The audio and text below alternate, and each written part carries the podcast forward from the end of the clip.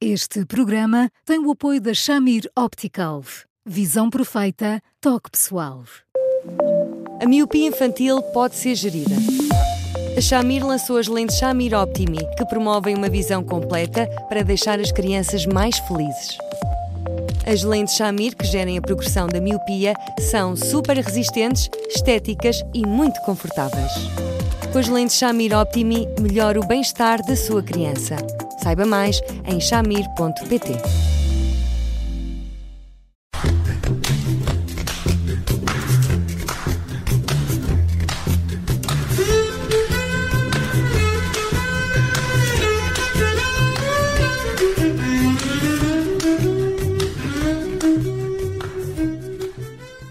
Tudo pronto para mais um uh, Porque Sim Não é Resposta com o psicólogo Eduardo Sá. Hoje uh, já temos connosco o Bruno Vieira Amaral, de quem tínhamos muitas saudades. Olá, olá. Eu sou a Judite França e vamos falar da decisão do Supremo Tribunal uh, que obriga patrões a deixarem os trabalhadores com, fil com filhos folgarem aos fins de semana. Um, Eduardo, olá, boa tarde. Isto é uma boa notícia? Olá Judita, olá Bruno. Olá Eduardo. Que é feito de si. Verdade, estive desaparecido. É... Claro que há uma excelente notícia, Judita. Hum, eu, eu gostava imenso que não fosse preciso uma decisão judicial, ainda por cima de um tribunal superior, para que para quem organiza o trabalho ter este tipo de atenções. Eu também percebo que, que, que as entidades patronais têm um conjunto de limitações e constrangimentos e, e entendem que as coisas eh, têm que funcionar e não, não, não pende para o lado delas, ou serão algumas, eh, este tipo de obrigações, mas, mas de facto eu acho que devia fazer parte da regra eh, de quem organiza o trabalho ou de quem o planeia, neste caso o Estado, definir este tipo de parâmetros, porque, porque fazem parte das regras do jogo, porque é importante que nós tomemos isso em consideração, porque nós somos um país cada vez mais envelhecido e com cada vez menos crianças e, portanto, se nós tratarmos das poucas crianças que temos com o cuidado indispensável, bom, o mundo fica um lugar mais ameno e o futuro vai ser significativamente melhor, não é? Uh, Eduardo, eu creio que todos nós, uh, um pouco sépticos, uh, olhamos para estas coisas e pensamos: bem, o que as empresas vão fazer então depois é penalizar os trabalhadores que têm filhos, ou então pôr de parte, não escolher, não contratar pessoas que, que têm filhos. É, isto, é isto que pode acontecer né, numa situação desta? Oh Bruno, pode, pode, pode. E, e, a sua questão só faz sentido. Aliás, durante algum tempo eh, havia um, uma entidade, um banco, neste caso, com, com um componente eh, confessional muito significativo da parte da respectiva administração, que todavia não contratava mulheres, porque os períodos de, de gravidez, de pós-parto, etc., acabavam por ser um obstáculo uh, àquilo que eles entendiam que era a dinâmica saudável de, de, um, de, de uma empresa. Eu conheço escolas, e, e, se eu lhe dissesse que algumas são ligadas à igreja, um, ehm, quase não dá para acreditar, mas são, em que pedem que as professoras jovens, quando são contratadas, se comprometam no sentido, nos primeiros anos, não engravidarem, para não comprometerem os desempenhos que podem ter no contexto daquela empresa. E era precisamente e, portanto, a pensar nesse tipo de exemplos, e, e, sobretudo no caso das mulheres que nós sabemos que, que acontecem, que lhe, tinha, que lhe fiz essa pergunta, não é? Claro. Claro. E é isso que a mim me preocupa muito. Claro que eu também acho. E aí é um terremoto, mas, mas é um terremoto saudável que da mesma forma que os pais podem tirar uma licença parental em consequência de um parto, isto não deve ser restringido à mãe, tem que ser aberto aos pais. E se for aberto aos pais e se passar a fazer parte das rotinas indispensáveis de um mundo desenvolvido e que olha para as crianças com outros olhos, bom, a certa altura tudo acaba por assumir uma normalidade. Mas eu devo lhe dizer que ainda hoje, mesmo em organismos estatais, eu conheço muitas pessoas, neste caso muitos homens, que quando se trata de reclamarem uma licença parental em consequência do nascimento de um filho, por exemplo, são convencidos e às vezes convencidos de uma forma nem sempre tão simpática assim, para que reconsiderem, porque no final de contas o trabalho está primeiro. Eu acho o trabalho muito importante e o compromisso que se tem com ele seríssimo, mas é, é importante que nós possamos conciliar aquilo que tem de ser conciliável, porque senão passamos a vida a falar em abstrato de um conjunto de necessidades e depois nunca criamos condições às pessoas para que tudo isso seja execuível. Veja, é preciso uma pessoa um, ir até a um tribunal superior para que um direito que é só razoável lhe seja reconhecido. E isso não faz sentido. Ainda por cima estamos a falar do caso, uh, neste caso, de uma mulher que ah, não conseguia trabalhar por turnos porque o marido também trabalhava por turnos.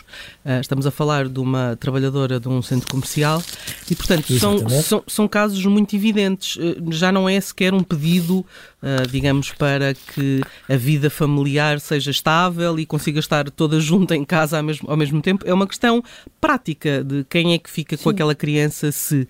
Um, pegando naquela, na, na, na, ideia do, do Bruno sobre o facto das empresas provavelmente começarem agora a discriminar quem tem filhos, isto faz parte de uma, mais do que tudo, de uma cultura uh, uh, em, em Portugal em que não se aprecia o facto das pessoas continuarem a ter filhos quando há cada vez menos crianças. E o mesmo não se vê noutros países, por exemplo, nos países nórdicos, em que também há problemas demográficos, mas, mas uh, as pessoas que decidem ter filhos têm outro tipo de condições. Sim, Orlando, eh, eu, eu, eu, eu, tenho a noção que não é um termo muito polido aquele que eu vou usar, mas isto é um bocadinho burro no limite, por uma razão simples. Porque cada vez mais as empresas, e muito bem, têm a noção que os seus colaboradores que têm uma vida, uma vida pessoal, uma vida familiar, têm compromissos sociais, políticos, independentemente do partido ao qual possam estar ligados, etc. Cada vez mais as empresas, quando selecionam eh, quadros para eh, que integrem essa mesma empresa, têm a noção que quanto mais estas pessoas têm esta diversidade de vidas, várias vidas a concorrer umas com as outras, mais massa crítica trazem à própria empresa. E, portanto, numa circunstância destas, não, não é um ónus, curiosamente até representa um ganho. Mas, de facto, é uma visão tão estreita e tão subdesenvolvida que inquieta muito. E depois o Bruno há pouco estava a falar de uma questão que é muito importante, porque na grande Lisboa há infantários que abrem ao fim de semana. e há infantários que abrem durante a noite, para, nomeadamente para o, o pessoal de, que, que, faz trabalho nos aeroportos ou nos aviões.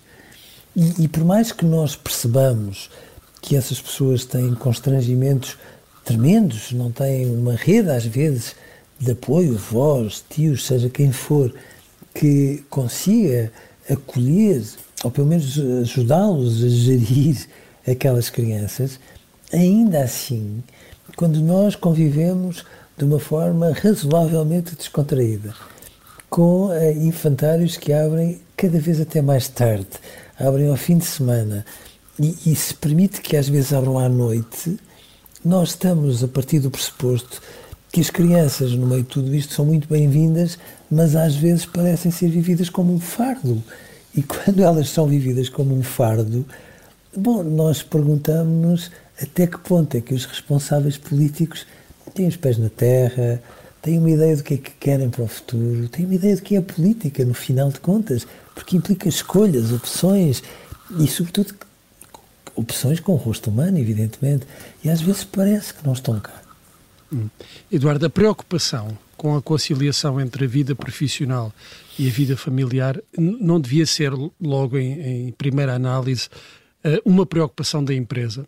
Porque a empresa, o trabalhador passa uma grande parte do seu tempo a trabalhar e está eh, ligado à empresa, está ou, mesmo fisicamente, ou mesmo agora em teletrabalho, mas eh, está, tem essa ligação eh, numa grande parte do seu, do seu tempo, do, do, seu dia.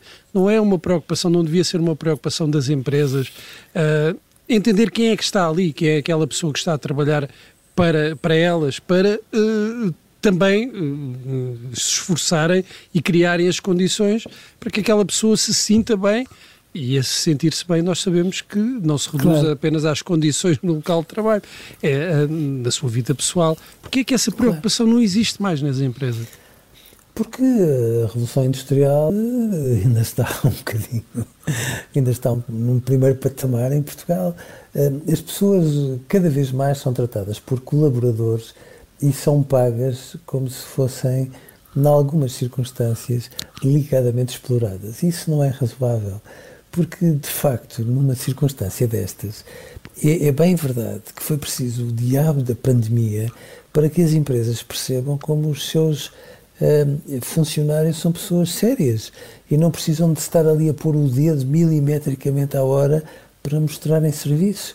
Uh, mesmo com mil compromissos, nomeadamente quando estiveram em quarentena, as pessoas empenharam-se e deram tudo o que têm, e de facto foi preciso isso para que as empresas dissessem assim: oh, se calhar agora nós podemos ter muitos destes colaboradores, uma parte da semana em casa, outra parte presencialmente, porque, feitas as contas, ganhamos todos com isso. E se calhar às vezes é preciso este tipo de incidentes em que alguém, através de um tribunal, diz assim: atenção, olhem que este pormenor é um pormenor muito importante, para que de facto as empresas percebam que quanto melhor tratam a pessoa, não é o trabalhador como se fosse um, uma entidade mais ou menos sem rosto. É aquela pessoa, aquelas pessoas, mais elas se ligam ao trabalho que fazem, mais são briosas em tudo isso. E, portanto, há muitas empresas que já têm dimensões significativas, que se calhar podiam ter um, um infantário, ou pelo menos um local onde as crianças um, pudessem estar por ali. As mães e os pais não seriam seguramente menos comprometidos com as tarefas que têm em mãos, seguramente que faltariam muito menos quando elas estão constipadotas ou ali com uma queixa mais ou menos difusa e se elas estiverem pertinho do controle da mãe ou do pai, as coisas ficam diferentes. E este tipo de compromisso com o lado humano dos trabalhadores é uma coisa um bocado tola, não se faz. E o que é estranho é que se fizesse o retorno para as instituições a quem estas pessoas estão ligadas seria tão mais vantajoso que é um bocadinho como na quarentena. Afinal de contas, se nós levarmos isto a peito, todos saímos a ganhar. É isso mesmo, Eduardo. Um, e, e, era importante, esperemos que muitos empresários uh, uh, estejam agora a ouvir a Rádio Observador. Para quem não ouviu, pode sempre ouvir em podcast, que um, vai aprendendo bastante com, uh, com o Eduardo. Nós regressamos uh, amanhã e até lá podes sempre escrever-nos para eduardosá.observador.pt. Eduardo, obrigada, um abraço e até amanhã. Até amanhã, Eduardo. Até um amanhã, um grande abraço para os dois.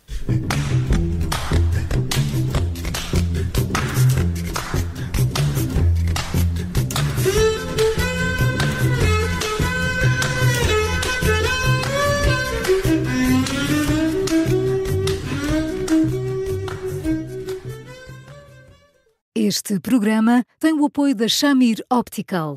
Visão perfeita, toque pessoal.